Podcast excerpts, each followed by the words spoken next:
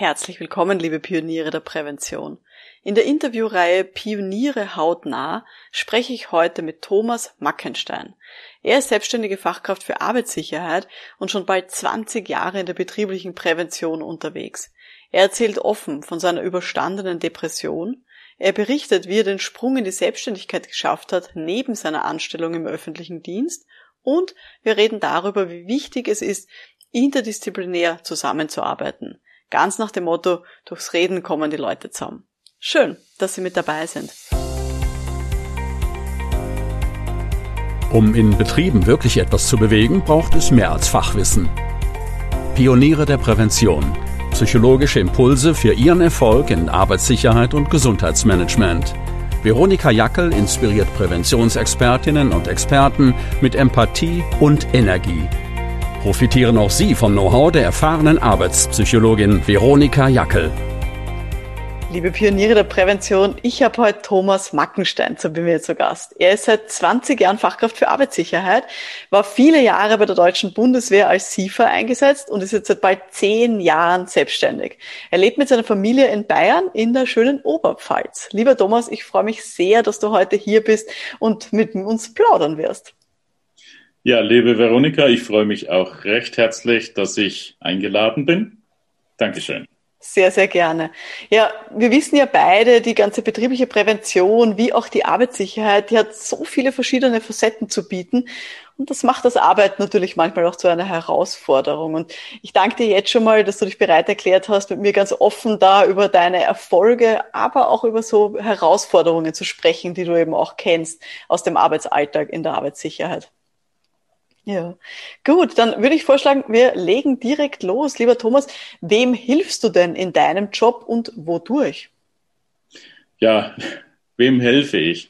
Eigentlich jedem, der mich bittet, ihm zu helfen. Es ist ähm, sehr schwierig bei mir jetzt mich einzuordnen, dadurch, dass ich ja einerseits Pensionär bin durch die Bundeswehr, aber trotzdem jetzt selbstständig ist es natürlich so, dass ich ähm, schon sehe, dass Bedarf da ist äh, zu arbeiten, aber ich möchte natürlich also ein bisschen meine Pension genießen. Und deshalb ähm, lege ich mich jetzt nicht fest auf irgendeine bestimmte Tätigkeit. Sehr spannend. Ja, das bin ich schon sehr gespannt. Da werden wir dann reinschauen, was du denn alles so tust und was du denn alles schon so erlebt hast. Fangen wir vielleicht vorne an. Wie bist du denn überhaupt zur Prävention bzw. zur Arbeitssicherheit gekommen? Was hat dich da so vielleicht auch begeistert zu Beginn? Ja, es war ja, wie vorhin schon angesprochen, ich war 36 Jahre Berufssoldat, Berufsoffizier. Und äh, bei der Bundeswehr hat man recht früh im Endeffekt in die, in die Wiege gelegt bekommen, auch Verantwortung übernehmen zu müssen für unterstellte Soldatinnen, jetzt, damals noch nicht, ähm, für die man eine Verantwortung hat, für deren Sicherheit und Gesundheit. Und ähm, das war eigentlich ja der Startpunkt äh, 1984, wo ich als Unteroffizier meinen eigenen Fernmeldetrupp hatte und für den in Verantwortung, also für äh, den verantwortlich war für die Personen, die mir unterstellt waren. Und somit hat sich das Ganze natürlich durch diese ganze Bundeswehrzeit gezogen. Äh, ich war dann auch noch fünf Jahre lang als Dienststellenleiter verantwortlich, sogar für eine Dienststelle, die zivil als auch militärisch besetzt war und auch da natürlich in Verantwortung für über 100 Menschen. Ja, das ist spannend und so, es scheint so, als ob du so, so reingewachsen wärst, auch so in deine, deine Führungsrolle. Gab es dann irgendeinen Moment, wo du dann gesagt hast, okay, und jetzt will ich mich irgendwie auch auf Arbeitssicherheit fokussieren oder was hat dich denn davon begeistert? Weil du hättest ja auch einfach, sag mal, Führungskraft bleiben können und da die, sag mal, Standardführungsverantwortung einfach übernehmen. Ja, das hat sich dann 1996 natürlich ergeben. Äh, ist ja das Arbeitsschutzgesetz, äh, ja, ist gestartet. Und ähm, auch die Bundeswehr hatte relativ, ja, dann ein bisschen später reagiert auf die ganze Geschichte. Wir hatten dann eigene zentrale Dienstvorschriften für den Arbeitsschutz in der Bundeswehr. Und es sind immer mehr angepasst worden, auch ans Arbeitsschutzgesetz. Und somit ähm, wurden wir natürlich gefragt, ob wir auch diese Tätigkeit mitmachen sollen, wollen ja, oder auch müssen, in, je nachdem, in welcher ähm, militärischen Situation man stand. Und äh, so bin ich im Jahr 2001 damals nach Aachen kommandiert worden für vier Wochen zum Thema, äh, zum, zum Lehrgang Fachkraft für Arbeitssicherheit. Teil A und B war das damals noch. Und der Teil C, ähm, die zivile Anerkennung, habe ich dann ein halbes Jahr später beim äh, LGL in München noch äh, angehängt. Ja, und somit hatte ich auch die äh, komplette Ausbildung zur Fachkraft für Arbeitssicherheit. Super. Was würdest du denn jetzt sagen, was gefällt dir denn jetzt so am besten an deiner Arbeit in dem Thema der Arbeitssicherheit? Ja, das Beste ist natürlich der Umgang mit den Menschen. Es ist, ähm, ich bin ein sehr kommunikativer Typ. Ich muss auch mit den Menschen reden, um, es, um ein Verständnis äh, zu haben für seine Situation. Wenn ich was beurteile, dann muss ich wissen, was steckt dahinter. Ich kann auch beim Arbeitsunfall nicht einfach sagen, der ist schuld und der wird jetzt bestraft. Der Arbeitsunfall hatte ja irgendeine Vorgeschichte. Wie kam es dazu? Welche Punkte sind da auf, ja, zusammengekommen auf einen Zufall, wo man jetzt sagt, okay, äh, verschiedene Gesichtspunkte muss man da betrachten. Und das ist das, wo mir also wahnsinnig Spaß macht, der Umgang mit den Menschen, das Reden mit den Menschen, nicht umsonst heißt es in Bayern, mit Reden kümmert leidsam. Ja, und es ist die Kommunikation einfach, die uns als Menschen natürlich auch in die Wiege gelegt wurde.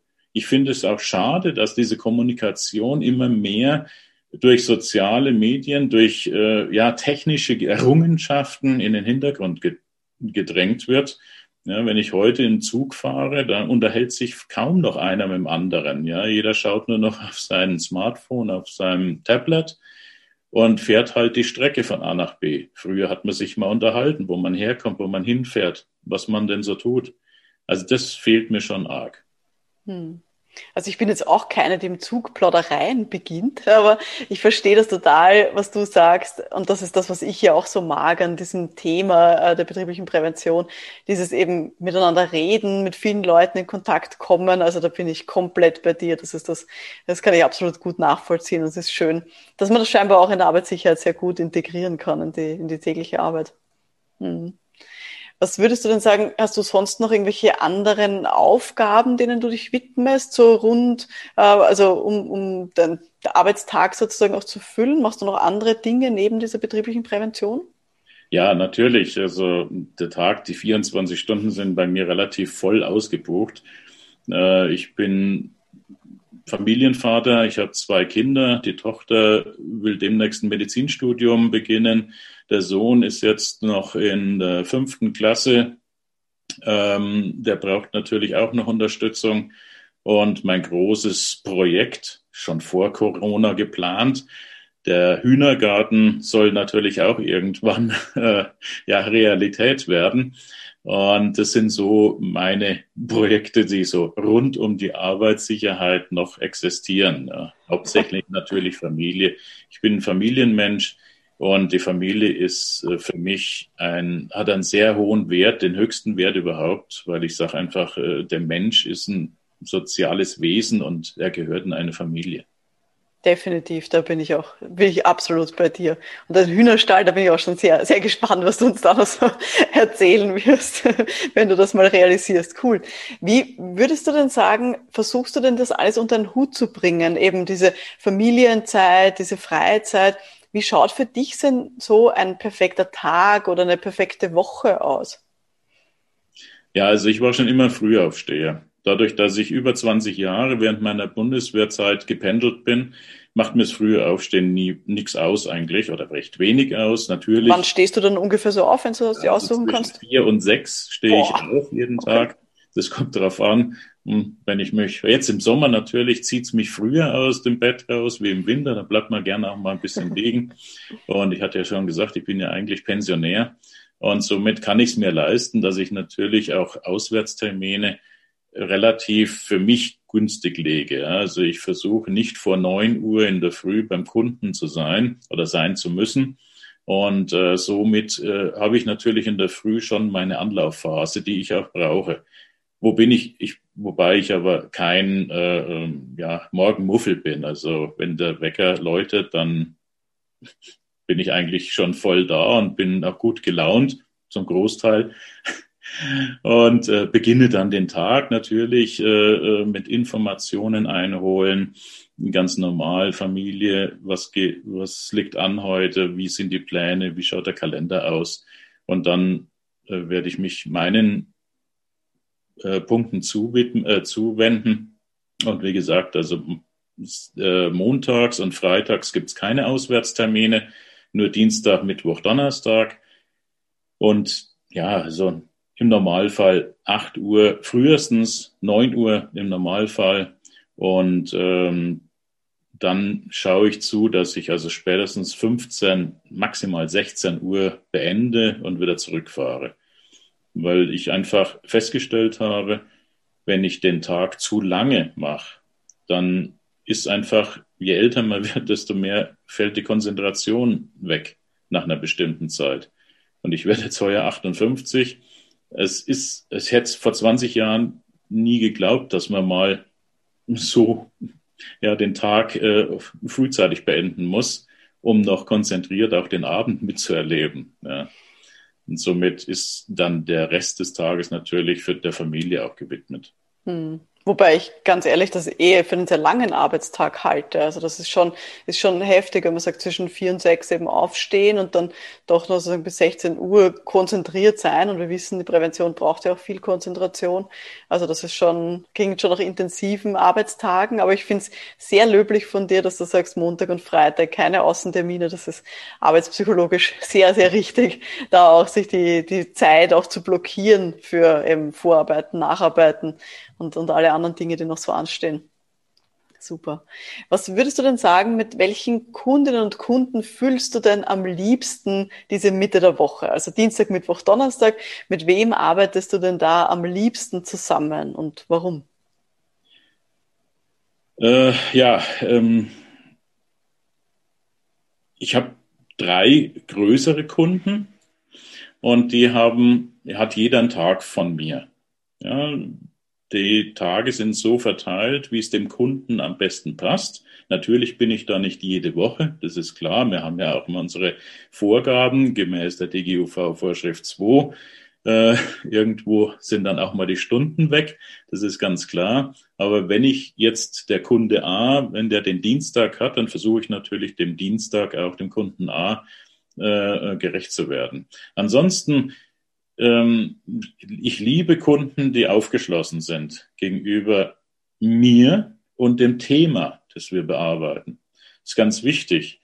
Ein offener Mensch ist mir tausendmal lieber wie jemanden, den ich erst überzeugen muss. Ja? Obwohl es ja immer noch, wir leben ja jetzt in 2021 und ich glaube, dass mittlerweile die Unternehmerinnen und Unternehmer äh, so weit äh, schon sich ja, ich sage jetzt mal, entwickelt haben. Bitte nimmt, nimmt mir jetzt das keiner krumm, ja.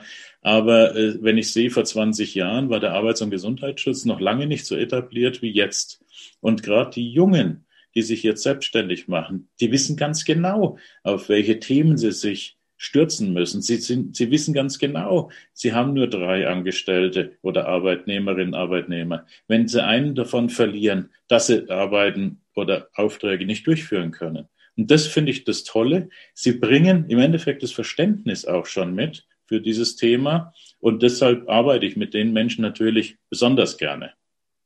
Das kann ich total gut nachvollziehen. Also auch ich denke mir auch immer, eben jemanden überzeugen zu müssen und dann einen Kunden zu haben, der nur so halbherzig hinter meinem Thema steht, ist furchtbar. Und dann arbeite ich lieber mit den Leuten zusammen. Und wie du sagst, von denen gibt es genug, die verstanden haben, dass das eine nachhaltige Investition ist, wenn ich mich um Arbeitssicherheit und Gesundheit kümmere. Und, Absolut. und man dazu vielleicht noch sagen, ich habe gerade die junge Generation angesprochen. Ähm, wir sind ja doch in der Laufe der Zeit schon ein bisschen festgefahren. Ja. Jeder, der auf der Welt ist, eine gewisse Zeit, der hat natürlich schon einiges erlebt. Und, und das ist besonders das Schöne, wenn man sich mit jungen Menschen, und da haben wir natürlich hier bei dir auch, in, bei den Pionieren der Prävention, sind sehr viele jüngere Menschen dabei, von denen wir äh, ältere Generation sehr viel auch lernen können. Wir müssen nur zuhören. Und, und ähm, das ist zwar schwierig, wenn man sagt, okay, du hast noch keine Erfahrung, du kommst direkt vom Studium, aber auch der Mensch hat eine Erfahrung und eine Sichtweise vor allen Dingen. Und schon allein dahingehend kann ich was lernen. Und das ist ganz, ganz wichtig. Hm. Absolut. Das glaube ich auch, dass man von jedem Menschen, der, der Erfahrungen mitbringt, dass man da eben ja, sich gut darauf einstellen kann und hier seinen eigenen Blickwinkel so ein bisschen eröffnen kann. Mhm. Schauen wir uns mal an, das Thema Erfolg. Jetzt haben wir schon so ein bisschen geredet, wie wir denn gerne arbeiten. Ich glaube, da sind wir uns auch sehr einig. Was würdest du denn sagen, was bedeutet es für dich, Erfolg zu haben tatsächlich in der Arbeitssicherheit? Woran misst du das? Woran würdest du es erkennen? Ja, Erfolg. Natürlich, äh, äh, wenn man wenn man was geschafft hat oder man jemanden beraten hat, der dadurch eine, dem dadurch eine Bereicherung zugekommen ist, hat man ja Erfolg gehabt. Das ist natürlich schön für jemanden, wie mich als Berater oder Betreuer oder Begleiter oder Aufklärer. Äh, ich bezeichne mich auch oftmals auf, als Aufklärer, ähm, weil ich einfach sehe, dass immer noch, es ist noch Luft nach oben um den Menschen, den Unternehmern, den Vorgesetzten aufzuklären über seine Art zu arbeiten oder auch über die, das Thema, ähm, was habe ich alles zu tun, wenn ich Vorgesetzter bin. Ja. Und wenn ich da drin einen Erfolg sehe, dass er dieses, was wir besprochen haben, mit in seinen täglichen Arbeitsablauf integrieren kann und auch integriert und dadurch wiederum erfolgreich wird und sagt, hey, das ist gar nicht so schlecht, was der Mackenstein da sagt, sondern ich habe da auch noch einen Vorteil daraus, den ich mir da ziehe. Sei es drum, ich spare mir vielleicht Zeit ein, ich spare mir Geld ein. Und ich mache das von mir aus, dass das ein Selbstläufer wird. Das ist für mich dann totaler Erfolg. Ja. Wenn der, den ich betreue, mit meiner Information Erfolg hat. Schön. Also den Kunden helfen da auch einen entsprechenden Erfolg dann auch zu gestalten. Schön, ja. Auf welchen Erfolg bist du denn besonders stolz in deinem Berufsleben? Ja, es hat jetzt weniger mit Arbeitssicherheit zu tun. Ähm, es war in, in der Zeit, ähm, während meiner Bundeswehrzeit, ich hatte es vorhin schon angesprochen, war ich als Dienststellenleiter eingesetzt in Baden-Württemberg. Und äh, ich hatte damals eine Dienststelle mit über 100 Zivilangestellten und fünf Soldaten. Und äh, ja, wir waren, es war damals die Zeit der Auflösung von vielen Kasernen. Also es sind, waren am Anfang zehn Kasernen deren Vermittlungspersonal alles mir unterstellt war. Und äh, die Kasernen sind alle der Reihe nach aufgelöst worden. Also Nagold zum Beispiel, Speichingen, äh, Rottweil äh, bis runter an Bodensee, etliche Kasernen eben. Und es wurden im Endeffekt, dieses Personal wurde nicht mehr gebraucht. Und das hat für mich eine, es war für mich eine Aufgabe, dieses Personal so zu vermitteln, dass es man sagt, sozialverträglich, hat man damals gesagt, dass es un sozialverträglich untergebracht wurde. Zum Glück hatten wir eine Härtefallregelung. Also der Bund hatte damals noch eine Art ja, vorzeitigen Ruhestand mit Abschlägen, aber ver vertretbaren Abschlägen, wo man gesagt hat, wenn die Personen so und so alt sind, dann können sie vorzeitig gehen. Und es hat für mich sehr viel Kraft gekostet. Ich musste mit jeder Standortverwaltung, mit jeder Personalverwaltung über jeden einzelnen äh, einzelne Person, die mir unterstellt war, lange Gespräche führen. Es war auch manchmal recht hart, weil die natürlich auch ihre Vorgaben hatten. Aber ich habe mir das Ziel gesetzt, ich möchte nicht, dass irgendjemanden, jemand, der sein, sein Beruf, den er ja lange Jahre ausgeübt hat, aufgrund einer Vorgabe die irgendwo in einem Ministerium gefallen ist, verliert. Weil es hängen ja hinten dran die Familie. Es hängt ja das ganze soziale Umfeld dran. Wenn jemand 30 Jahre an einem Ort gearbeitet oder auch gelebt hat und jetzt auf einmal soll er 200 Kilometer entfernt arbeiten. Das war damals, waren die ja, das waren in zwischen 1995 und 2000. Das waren doch ganz andere Vorgaben wie jetzt. Jetzt sagt man, mein Gott, dann fahre ich halt mal zwei Stunden in die Arbeit. Ja, wobei das auch schon sehr extrem ist. Aber es ist doch immer mehr, weil wir immer mehr Mobilität äh, äh haben in unserer Gesellschaft. Aber damals war das alles noch nicht der Fall. Ja, und, und es hat also, wie gesagt, über zwei Jahre gedauert und ich habe damals die Dienststelle, wo ich dann versetzt wurde, 2000, habe ich die übergeben dann an meinen Nachfolger. Wir haben also über 70 Personen so vermittelt, dass sie nicht entlassen wurden oder auch nicht gegen ihren Willen in irgendeinen anderen Job gedrängt wurden. Und ich möchte sagen, es war, bin ich, stolz ist der falsche Ausdruck.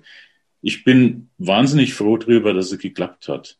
Und ähm, aber trotzdem, ich, mich, ich freue mich einfach, dass es so, dass es geklappt hat.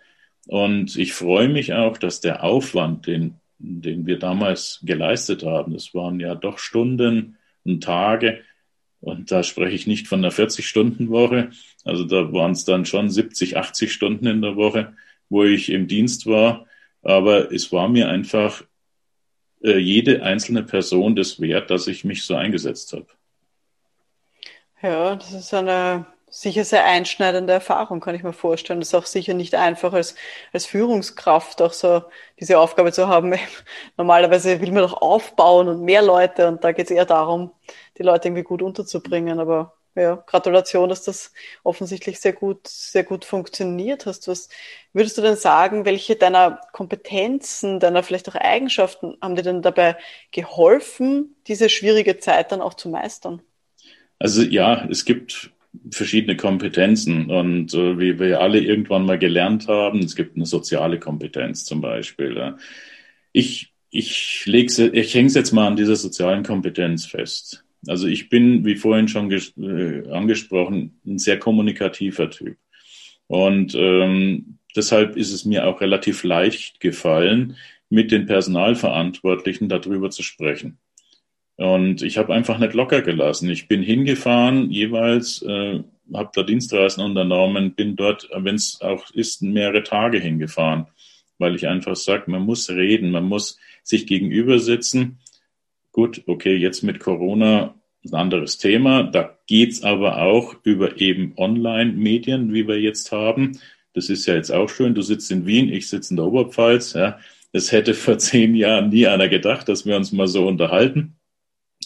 Ähm, aber das ist, und das ist das, das wo ich sage, das hat es ausgemacht, meine soziale Kompetenz, dass ich mich auch um die Menschen gekümmert habe und dass ich mich auch in die Lage versetzen konnte und auch andere überzeugen konnte, sich in die Lage zu versetzen. Das ist ja immer das Schwierige. Wie bringe ich jemanden dazu, um sich in die Lage eines Dritten zu versetzen? Und, und da, glaube ich, hakt es auch momentan so ein bisschen in unserer Gesellschaft, weil man hat für alles das keine Zeit mehr. Man will das auch nicht mehr. Und das ist eigentlich schade, ja, weil man macht eigentlich dadurch sehr viel kaputt auch.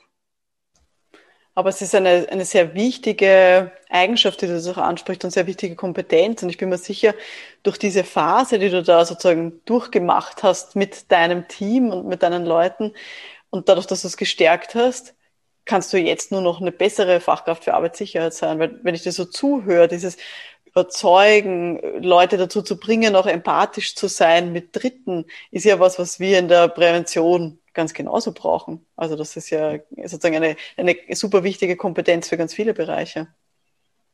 Ja, es ist, äh, die Arbeitssicherheit hat sich ja da auch ein bisschen geändert. Ja, seitdem ihr ja jetzt mit dabei seid im Boot. die Arbeitspsychologie, yay!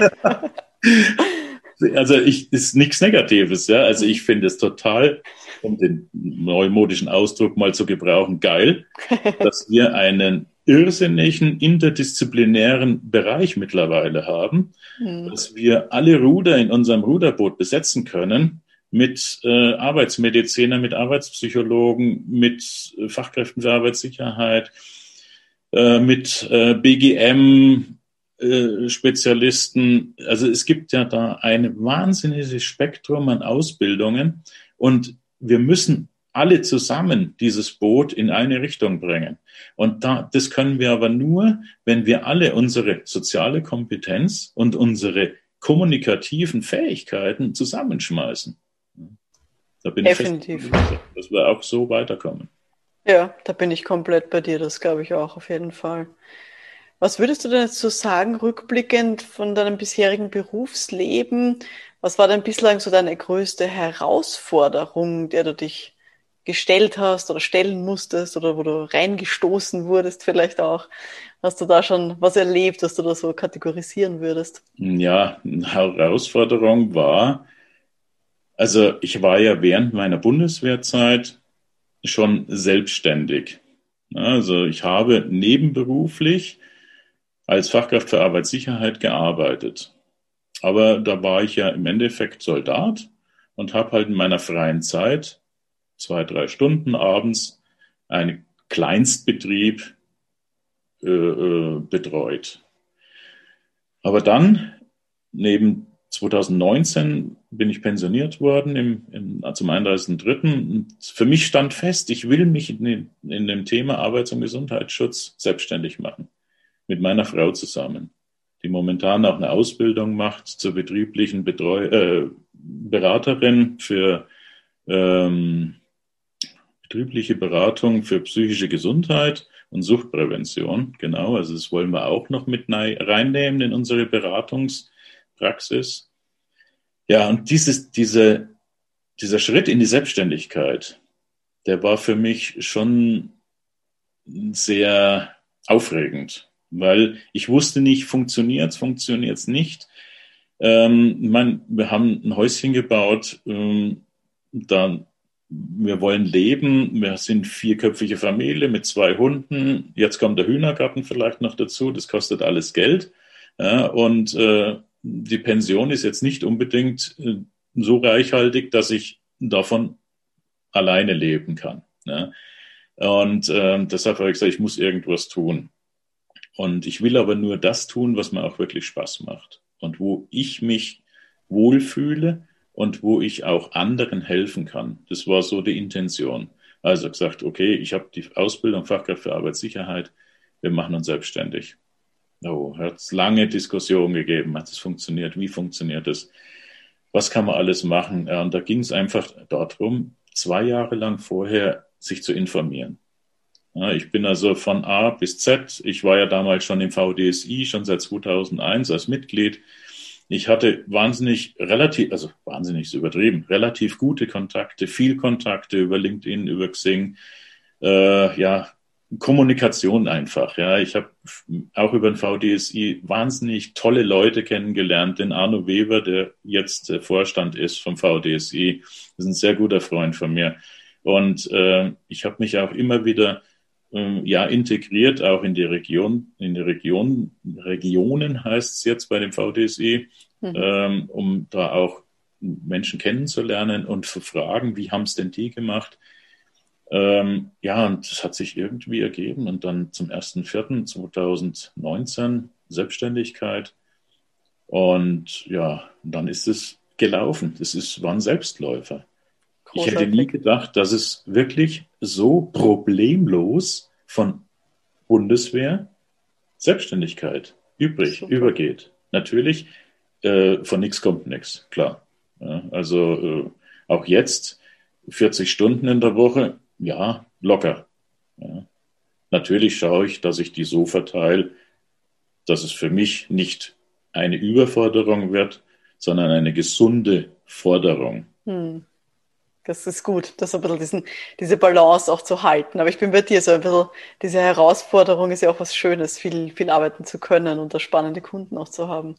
Ja, ja, Gratulation, da diesen Sprung auch in die Vollselbstständigkeit auch zu wagen. Und das, was ich jetzt so rausgehört habe, ist erstens einmal viel sprechen in der Familie, gerade wenn man mit Familie sich selbstständig macht, das sozusagen auch gemeinsam vielleicht auch ein bisschen mitzuentscheiden. Schön, dass deine Frau da auch mit an Bord ist und sich da auch ähm, integriert in dieses Thema. Und Netzwerken, Netzwerken, viel mit Leuten reden, einerseits fachlich und andererseits eben auch mit Leuten reden, die das schon hinter sich haben, diesen Sprung in die Selbstständigkeit und wie du mhm. gesagt hast, viel mit Leuten äh, quatschen, wie es bei denen denn funktioniert hat. Genau. Ja. Und auch mal sich trauen, die Leute anzusprechen. Es kommt keiner auf dich und sagt, ach, Mackenstein, du willst dich selbstständig machen. Komm genau, mal her, ich erzähl da mal was. Ja. Nee, andersrum wird ein Schuh draus. Ich muss von mir aus tätig werden. Hm. Und es stößt einen fast keinen ab, wenn man anständig fragt. Ja. Und da muss man einfach auch vielleicht über seinen Schatten springen und sagen, okay, den spreche ich jetzt einfach mal an. Das ist wahr. Das habe ich auch lernen müssen über die Jahre in der Selbstständigkeit, so wie du sagst, dich zu trauen und auch so ein bisschen, ja, die, diese Chance manchmal auch zu ergreifen, mit solchen Leuten noch zu sprechen, ja. Genau. Was würdest du denn sagen? Du hast jetzt gesagt, es hat gut funktioniert, du hast viele Kunden, du kannst deine 40 Stunden gut füllen. Was funktioniert denn für dich gut, um auch an neue Kundinnen und Kunden ranzukommen? Du hast jetzt vorher erzählt, du hast drei große Betriebe, die du betreust. Wie bist du denn an die irgendwie zum Beispiel rangekommen? Ja, es war, also ich denke mal, ich habe es nie überprüft, aber ich denke mal, es war Mund-zu-Mund-Propaganda. Mhm. Es ist also, ja, wenn ich, also ich habe auch immer schon gesagt, wenn ich was mache, dann mache ich es oder ich lasse bleiben. Und deshalb betreue ich auch nur Betriebe im regionalen Bereich. Also ich bin jetzt keine Fachkraft für Arbeitssicherheit, die für einen Vertrag oder was weiter wie eine Stunde aus um Neumarkt oder 100 Kilometer fährt. Ja, meine Betriebe liegen alle in der Reichweite zu einer Dreiviertelstunde maximal. Und ähm, da ist es einfach so, dass auch innerhalb, ja, ich bin ja auch als selbstständiger Betrieb, als Mitgliedsbetrieb der BGETEM zum Beispiel gelistet und bin auch ähm, selbstständiger Seminaranbieter fürs Unternehmermodell der BGETEM. Da spricht sich das vielleicht auch rum, ja, dass die Betriebe untereinander reden. Dann habe ich ja auch mit Betriebsärztinnen zu tun, bei mir sind es halt nur Ärzte. Nee, ein, einen Arzt habe ich noch, ja. ähm, ja, es ist, äh, wechselt immer mal und ja, es werden immer weniger, leider Gottes, aber gut, vielleicht haben wir doch mal wieder die Kurve, die nach oben geht. Ähm, und da kriegt man das ein oder andere mit, weil wenn man gute Arbeit leistet, dann hat man auch die Möglichkeit, vermittelt zu werden. Ja. Und ähm, ich bin totaler Gegner, hinter, jedem hinterherzulaufen. Das mache ich nicht. Ja, also auch äh, ich werde auch nie irgendjemanden besonders jetzt sagen, ach, du bist so ein toller Betrieb, du zahlst jetzt die Hälfte. Ja. Bei mir gibt es einen, einen, Stundensatz und den Stundensatz eigentlich nicht. Es ist ein Tagessatz, Halbtagessatz oder in Kleinstbetrieben Vierteltagessatz. Ja. Und der ist gemäß den jeweiligen gültigen äh, Eingruppierungen. Da wird nichts billiger verkauft, weil ich ja Pensionär bin. Nein, ich berate genauso wie jeder andere Fachkraft für Arbeitssicherheit genauso. Und ähm, bis jetzt klappt es super gut mit der Mund-zu-Mund-Propaganda. Definitiv, ich bin ganz bei dir. Ich glaube auch, warum solltest du günstiger sein? Weil du hast so viel Erfahrung, die du mitbringst. Du musst eher sozusagen nach oben gehen mit jedem Jahr, was du tätig bist als Fachkraft für Arbeitssicherheit. Die sollte deine Erfahrung schon, schon gut, gut zahlen. Und wie, wie du sagst,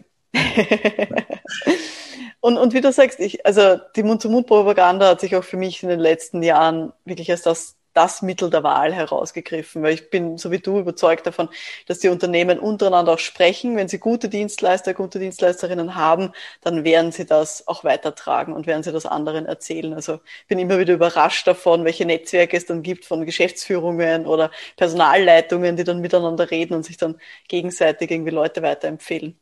Das stimmt, ja. ja mhm. genau.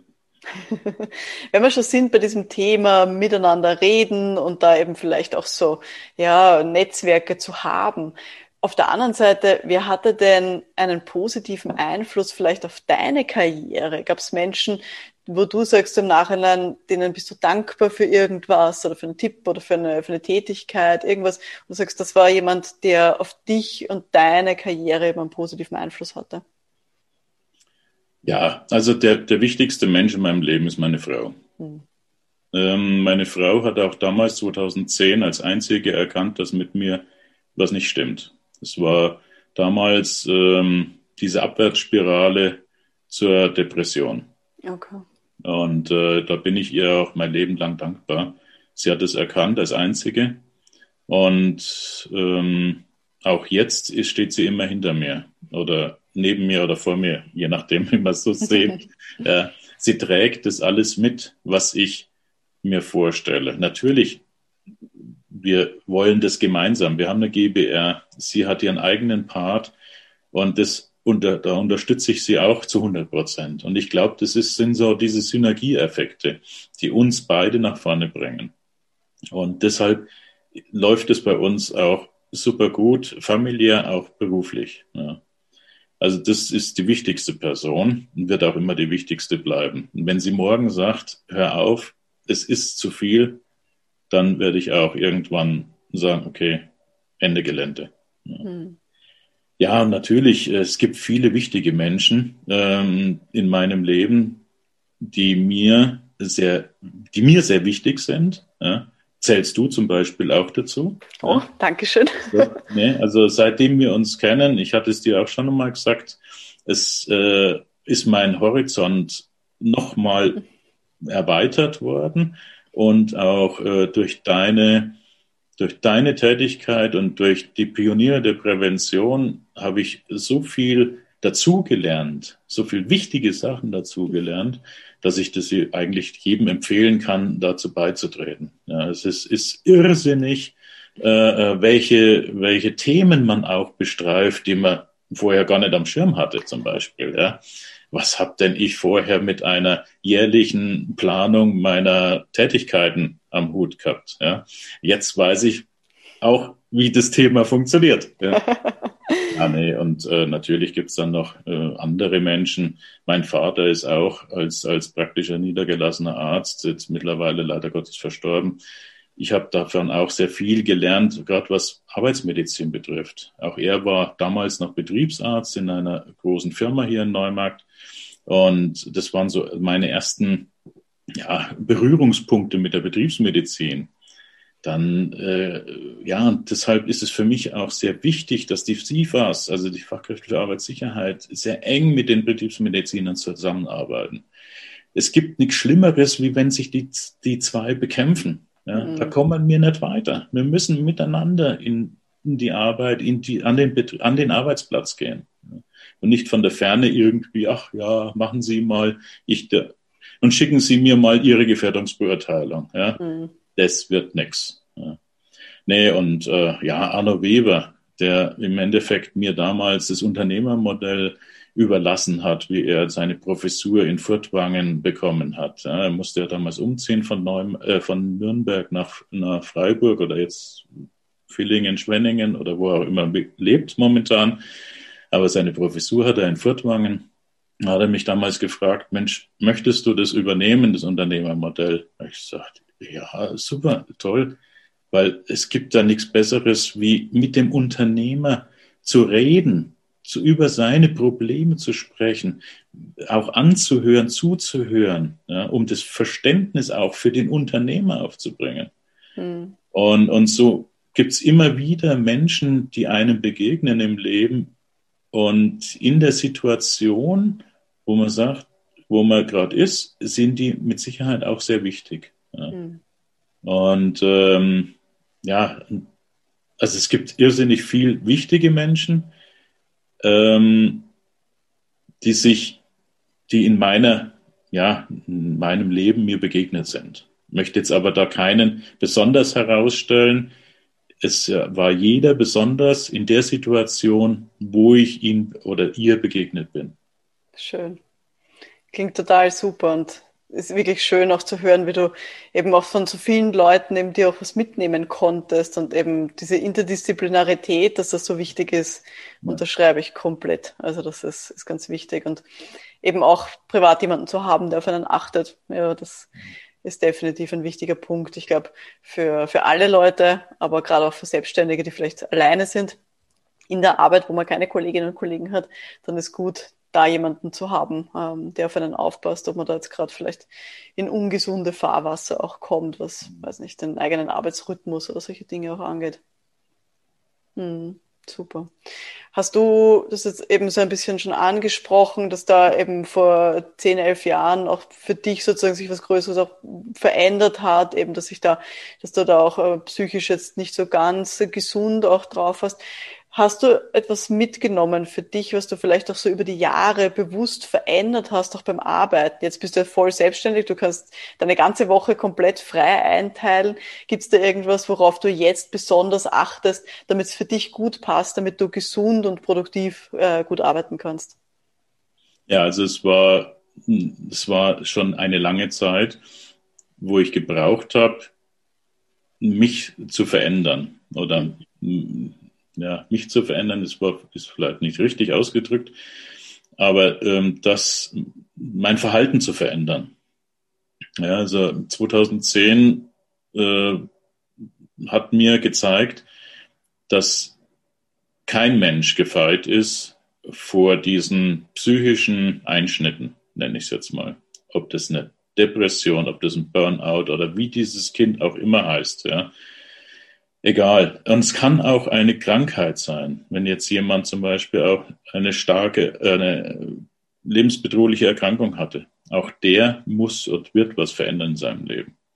Bei mir war es halt eine Depression und ich kann offen drüber reden und ich erzähle es auch immer wieder in den Betrieben und erzähle es immer wieder in den Seminaren auch, ja, dass es nicht auf die leichte Schulter zu nehmen ist.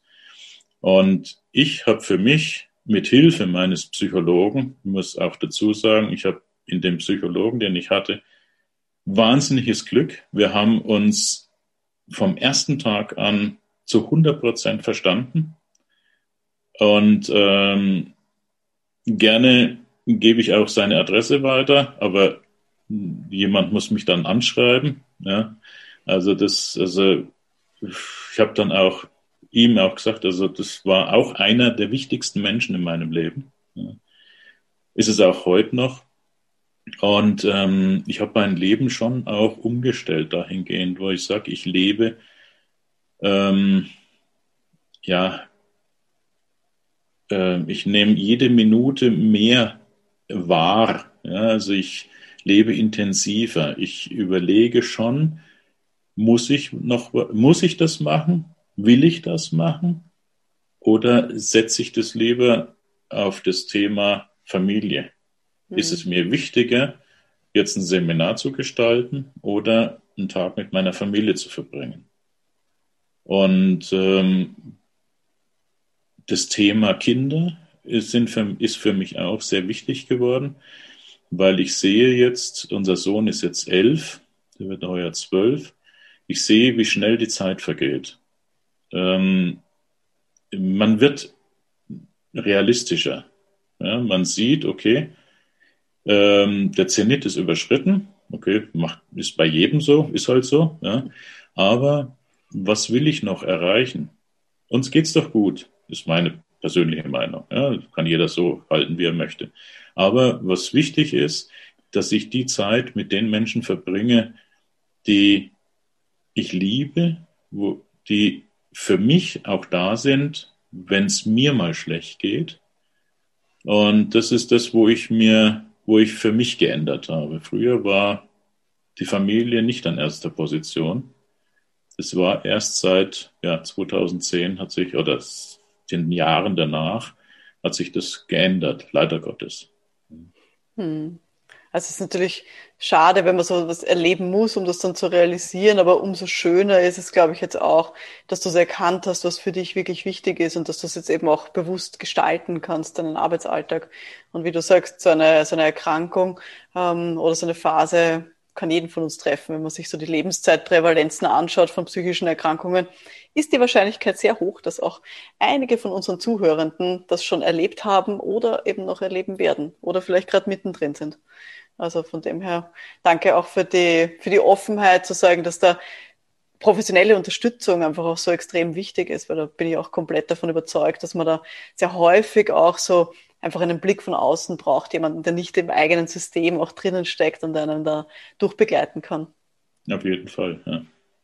Das sind auch Dinge, die du jetzt erzählst, die manchmal, wenn man einsteigt in diese Karriere, einem noch nicht so klar sind. So wie du sagst, zu Beginn will man einfach arbeiten und man kann gar nicht mehr aufhören, hat diese 70, 80 Stunden Wochen und ist irgendwie getrieben.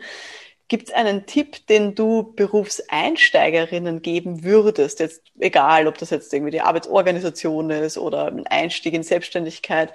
Gibt es einen Tipp, den du da gerne weitergeben möchtest? Ja, was ich selber gelernt habe und ja, zum Glück wahrscheinlich auch mein Leben lang immer gemacht habe. Also es war wahrscheinlich Zufall. Ja. Ich äh, möchte mich jetzt nicht irgendwie herausstellen, dass ich besonders toll bin. Ja. Es war wirklich Zufall ich habe mich schon immer, bevor ich was gemacht habe, informiert. Nicht um Sicherheit zu erzeugen, sondern es mich interessiert hat. Weil wenn ich was mache, dann interessiert es mich ja. Ich mache ja nichts, was mich nicht interessiert eigentlich. Ja. Ähm, und wenn ich jetzt Beispiel, ich kaufe mir jetzt einen neuen Fernseher, dann informiere ich mich doch darüber, welche verschiedenen Modelle gibt's, was will ich denn überhaupt haben? Will mhm. ich so einen riesen Teil an der Wand haben oder will ich einen kleinen Fernseher für, für das Schlafzimmer, wie auch immer? Ja? Und diese Information, die muss ich mir auch, äh, das, diese Information muss ich mir einholen, wenn ich mich zum Beispiel selbstständig mache. Ich muss mich auch mal vielleicht an ein, an ein ja, eine Organisation wenden und zu fragen, was muss ich da, auf was muss ich denn achten, wenn ich mich selbstständig mache? Ich habe einmal, habe ich so ein Seminar hier beim Landratsamt in Neumarkt besucht. Das machen die jedes Jahr. Das sind sechs Abende für zukünftige Unternehmerinnen und Unternehmer. Ganz toll. Ja, das kommt also ein Steuerberater, das Finanzamt, ein Versicherungsmakler. Das wird echt toll dargestellt, auf was du alles achten musst. Gut, Arbeitsschützer ist jetzt noch nicht dabei. Aber vielleicht habe ich da die Chance, mal eine halbe Stunde äh, auch noch zu geben, weil das wird mich schon, also das ist jetzt sowas, wo ich sage, das, das muss sein. Der zukünftige Unternehmer muss wissen, dass er auch für seine Mitarbeiter und Mitarbeiter verantwortlich ist. Das hat da keiner gesagt. Ja. Aber gut. Aber sowas sollte man besuchen, damit man sieht, äh, das Geld, was ich verdiene, ist nicht mein Geld, zum Beispiel. Ja, oftmals wird es ja so selbstverstanden und sagen, hey, ich habe jetzt einen Auftrag mit 2000 Euro an Land gezogen und morgen haue ich das raus für meinen großen Fernseher, ja, den ich haben will. Hinterher kommt dann das Finanzamt und sagt, hm, wie schaut's mit der Steuer aus? Dann kommt der Versicherung, wie schaut's mit der Versicherung für deinen Betrieb aus und so weiter und so fort.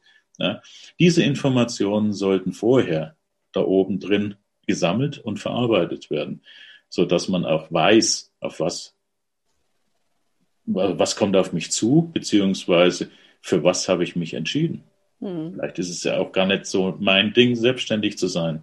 Vielleicht will ich eigentlich gar nicht selbstständig sein, weil ich will keine Verantwortung übernehmen für mein Handeln und mein Tun. Mhm. Dann sollte ich überlegen, ich suche mal wirklich einen Job. Ich glaube auch, dass man viele Wünsche, die man mit Selbstständigkeit verbindet, auch in guten Angestelltenjobs auch umsetzen kann. Eben auch so Gestaltungsspielraum, Möglichkeiten, die man da hat. Also ich glaube auch, dass man da sehr darauf achten muss, eben will ich das wirklich alles auf mich nehmen. Und so wie du es eh auch schon gesagt hast, solche Kurse sich vielleicht auch noch vor dieser Entscheidung auch anzuschauen, bevor man reinspringt und sich selbstständig ja. meldet, ähm, um das auch sozusagen in die Entscheidung auch mit berücksichtigen zu lassen. Also mhm. ich will niemanden seine Träume kaputt machen. Ich liebe auch die Selbstständigkeit. Also bin ich ein großer Fan davon, aber ich glaube auch, und ich habe leider schon einige Kolleginnen scheitern sehen, und Kollegen. Und ich glaube auch, dass da wichtig ist, zu wissen, worauf man sich einfach einlässt und was da alles dazugehört. Ja, auf jeden Fall. Thomas, wenn du jetzt so einen Wunsch frei hättest oder so einen Zauberstab und du könntest an deinen eigenen Arbeitsbedingungen alles so gestalten, wie du es gerne haben möchtest, koste es, was es wolle, komplett egal. Gibt es irgendwas, was du gerne verändern würdest? Ein Zauberstab, ja. Ich würde eigentlich in meiner Arbeitsgestaltung, wüsste ich jetzt nicht, was ich verändern möchte, weil ich habe mir ja mein Bett so bereitet, wie ich es haben will. Ich habe ja mir die Kunden auch ausgesucht, die ich betreue.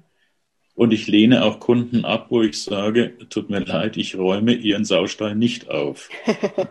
es ist wirklich so. Also es gibt immer noch Betriebe, die sind bei Arbeitsschutz 0.5 statt 1.2, 2.0, wie auch immer, ja, oder 4.0. Da sind sie noch lange nicht, gerade die Kleinstunternehmen. Ist auch verständlich manchmal, ja, wenn ich sehe, unter welchen äh, Stress und, und, und Druck, die arbeiten müssen. Also da nehme ich auch die Unternehmer auch in Schutz, wenn es sein muss. Ähm, nee, ich habe mir das ja in meiner Selbstständigkeit so geschaffen, wie ich es haben möchte. Das Einzige, wenn ich jetzt einen Zauberstab hätte, dann würde ich mir wünschen, dass wir unsere Gesellschaft nicht übereinander redet, sondern miteinander wieder redet. Weil was momentan läuft in diesen sozialen Medien, ich bin nicht überall dabei. Ich muss auch nicht überall dabei sein. Aber schon allein, was ich mitbekomme, das ist grauenhaft. Und wenn Menschen über andere richten, wo sie nicht mal wissen, wie der Mensch heißt, wie er, was er für eine Ausbildung hat, was eigentlich der Hintergrund ist, dann ist es unter aller Kanone. Sowas geht nicht. Und sowas würde ich mir wünschen, dass das aufhört. Hm, absolut. Das ähm, ja, wäre, glaube ich, eine ganz eigene Podcast-Episode. Da bin ich aber komplett bei dir. Aber schön, dass auf jeden Fall mal deine Arbeitsbedingungen gut passen für dich und dass du da den Eindruck hast, dass das so schön gerichtet, wie du auch gerne arbeitest. Lass uns mal so ein bisschen einen Blick in die Zukunft wagen. Gibt es irgendein nächstes Projekt oder irgendeinen Kunden oder so, auf den du dich besonders freust? ja, mein Projekt Hühnergarten uh, sehr gut. Im Gegensatz zu Robert Höck, der hat ja schon seinen Hühnergarten 2.0. Ich weiß nicht, ob du ihn kennst, das ist ein Landsmann von dir, der wohnt jetzt allerdings im Bayerischen Wald. Ja. Und ähm, ja, also der berufliche, berufliche Zukunft ist ganz klar. Ich bin ein Typ, der ich gebe ja auch äh, nicht nur Seminare für die BGE-TEM, ich bin auch für einen großen deutschen, jetzt muss ich aufpassen, dass ich keine Werbung mache, zivilen äh, Anbieter für Betriebsratsschulungen tätig als Referent. Und ähm, allerdings, was bis jetzt vor Corona natürlich sehr ausschließlich Präsenzseminare waren. Ne? Ich bin jemanden, der sich in einem Präsenzseminar wohlfühlt. Weil ich kann dort kommunikativ mit den Teilnehmern arbeiten. Und es gibt nichts Schöneres, als in einem Seminarraum zu stehen und mit den Teilnehmern zusammen das Thema bearbeiten und Ziele erreichen. Ja, und auch sehen, wie diese Ziele in den Köpfen der Teilnehmer ein Feuerwerk entfachen, ja, wenn, die, wenn das ankommt da oben. Und ähm, das ist für mich das Größte. Allerdings haben wir jetzt gelernt, die letzten eineinhalb Jahre durch Corona, dass es nicht mehr so funktioniert. Und ich bin fest davon überzeugt, es wird auch zukünftig nicht mehr in diesem Maße äh, umsetzbar sein, wie wir es gehabt haben. Und wenn ich die junge Generation anschaue, ähm, die wachsen digital auf. Die Werte, die wir gehabt haben, werden, wird man ihnen gar nicht mehr näher bringen können, weil sie sagen, für was soll ich 500 Kilometer fahren? Für ein Seminar von zwei Tagen? Nö, das setze ich, das schaue ich mir online an und bin dann abends zu Hause. Was die dann machen, ist egal. Das, ja. Auf jeden Fall möchten die das nicht mehr werde ich jetzt wieder wahrscheinlich geprügelt werden von äh, anderen, die da anderer Meinung sind. Okay, jeder hat seine. Ich habe auch meine und ich möchte die auch haben dürfen. Ja. Und, und deshalb ist mein Input, ich habe jetzt gerade gestartet mit einer, wieder mit einer Landsmännin von dir, und das sage ich auch hier, mit der Monika Keil. Ähm, wir wollen oder sie will mir helfen, Präsenzseminare online merkwürdig zu gestalten. Und ich habe von der Monika schon vieles gelernt für Präsenzseminare. Und ich glaube auch, dass sie mir hilft, Online-Seminare dahingehend so zu gestalten, dass es nicht solche Webinare werden, guten Tag, meine Damen und Herren und so weiter, ja, und das eine vier Stunden lange Odyssee ist, wie wir momentan immer wieder mal haben, ja, sondern wirklich tolle Seminare und das ist so mein Traum, den ich jetzt hege, wo ich dir sage, die nächsten zwei, ein, zwei Jahre möchte ich da hinkommen, dass ich Online-Seminare anbiete, wo jeder gefesselt vor dem Computer, vor dem Bildschirm, was auch immer sitzt und sagt, hey, da bin ich dabei und ich will die Kamera nicht ausschalten. Schön. Das klingt super. Ich glaube auch, so wie du sagst, also ich genieße eben auch Präsenzseminare, aber gute Online-Seminare, die sich fast so anfühlen wie Präsenzseminare, die fesselnd sind, das ist möglich. Und schön sozusagen, wenn du da jemanden hast, wo du sagst, okay, mit der Monika kannst du das gut erarbeiten und für dich einen guten Weg finden. Das ist großartig. Also da, glaube ich, bist du genau am richtigen Weg und das auch, ja, für die Zukunft auch gut auszurichten, dein, dein Business. Super. Lieber Thomas, ich danke dir sehr, sehr herzlich für dieses Gespräch und die ganzen spannenden Einblicke, fürs offene Erzählen über deine ja sehr, sehr bewegte Vergangenheit und deine ganzen Erfahrungen. Wenn man sich jetzt mehr für dich interessiert und vielleicht mit dir in Kontakt treten möchte, wo kann man denn das tun? Ja, also äh, auch ich, wie gesagt, äh, hänge zum Teil in sozialen Medien rum. Äh, LinkedIn ist für mich jetzt momentan das ja, Profil Nummer eins Xing hat meines Erachtens ein bisschen verloren. Da habe ich auch meine bis oder meine, wie heißt das? Ja, egal. Die, ich habe nur noch eine Basismitgliedschaft, aber auch da kann man mich erreichen. Neuerdings habe ich auch einen halb professionellen Account bei Instagram. Oh, ja, da bin also, ich noch gar nicht cool. Ja, Tomek224 kann ich, könnt ihr mich erreichen.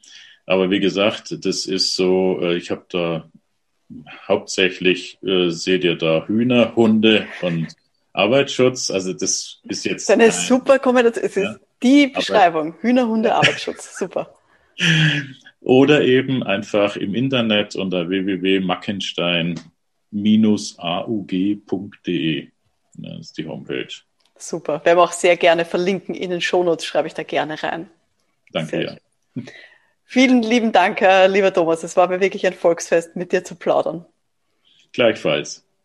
Liebe Zuhörer, ich bin mir ganz sicher, Sie konnten jetzt von Thomas Backensteins Erfahrungen auch für sich irgendwas mitnehmen. Irgendwas, wo Sie jetzt auch sagen, ah, das sollte ich vielleicht auch bei mir so ein bisschen anpassen. Da möchte ich vielleicht auch in Zukunft auch ein bisschen mehr drauf achten. Ich bin mir sehr sicher, dass Sie da was für sich mitnehmen konnten. Lassen Sie uns gerne einen Kommentar zukommen, dem Thomas oder mir, was denn das für Sie war, was Sie sich da mitnehmen. Wir wünschen Ihnen auf jeden Fall jetzt schon ganz, ganz viel Erfolg dabei. Und wir hören uns dann in der nächsten Episode. Bis dahin, alles Gute. Ciao.